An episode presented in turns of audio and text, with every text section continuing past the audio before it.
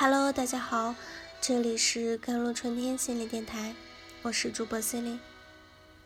今天跟大家分享的文章叫做《走红而不张扬，成熟但不世故》，一位演员度过抑郁低潮的启示。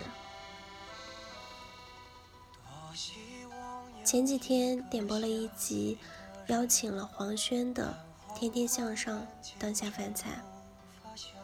节目里的黄轩，全程像是被一束追光灯照着似的，说话文质彬彬，待人谦虚有礼，眼神清澈透亮，让我既感动又感慨。想必这就是好事多磨的最佳打开方式吧。走红而不张扬，成熟但不世故。沧桑与天真并存，外表温润如玉，内在坚不可摧。经历过磨难，却依然温暖感恩，何种境遇也能和自己好好相处。有点认清生活的真相，却依然热爱生活的意味。虽然说演艺行业和我们普通行业有区别，演员性质。和我们白领性质有不同，但黄轩在面对挫折和失落时的个人选择、生活方式、心态调整等，真的很值得我们普罗大众学习。满城尽带黄金甲，开拍前他揣着暗喜准备很久，每天看别人的表演揣摩演技。由于人物结构调整，他被换角。春风沉醉的夜晚，开拍前做了很多功课的他，发挥的很好。电影入选戛纳电影节，但他的故事线被删，只剩下背影。海洋天堂开拍前，一周三次在体校游泳馆学游泳，训练了一整个夏天，每天训练量特别大。开拍前又被换角。每次眼看着快要得到一个机会，他全心全意准备很长的时间，又看着机会从手中溜走。尽管每次机会溜走，他痛哭喝酒发泄完，等到下一个机会快来时，又再次满怀期待，全心全意的准备。他没有因为自己的点背体质。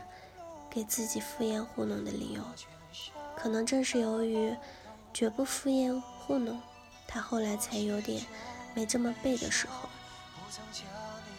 黄轩有次接受采访说：“满城尽带黄金甲对我的打击很大，前后试戏试妆半年多，不停的议论议论时，到最后副导演跟我说没问题了。后来。”调整人物后，他痛失角色，那是他沮丧极了。此后一年多，黄金甲铺天盖地的宣传，我每次一看到，心里就抖一下。心里是个爱在伤口上撒盐的恶作剧高手，剧组还找他们学习跳舞，他想逃避这场阴影，但副导演劝他参加。这是你必须要面对的东西。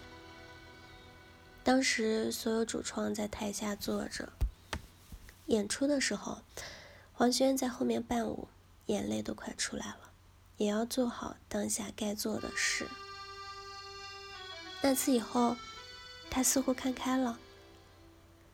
身为演员，其实一直在被选择与等待中，后来再遭遇被换角、被下架等幺蛾子。他的情绪起伏也越来越平稳了。曾有人劝他多和圈内人多搞好一点关系，可是黄轩不认为从旁门左道得来的角色能够站得住脚。演戏要找到人物的种子，希望能演一辈子戏的信念感，是他好事多磨的必杀技。在查阅黄轩资料的同时，讲真的，我内心很受触动。有几处感同身受到落泪。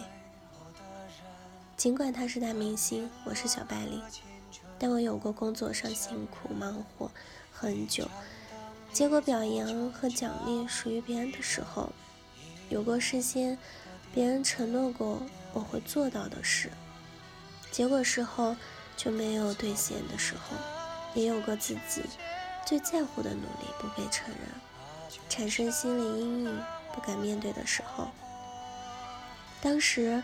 在经历低潮的时候，觉得时间漫长，岁月难熬，但也硬着头皮走了很久的路。在希望渺茫、郁郁不得志的时候，心无杂念、杂念的去专注、去坚持；在很想逃避、有心理阴影的时候，鼓起勇气去面对、去战胜；在内心焦躁、静不下来的时候。恬淡自如的去生活，去体悟。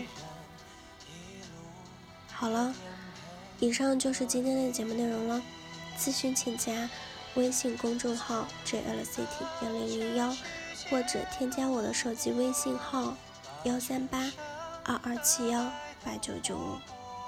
我是 Cindy，，我们下期节目再见。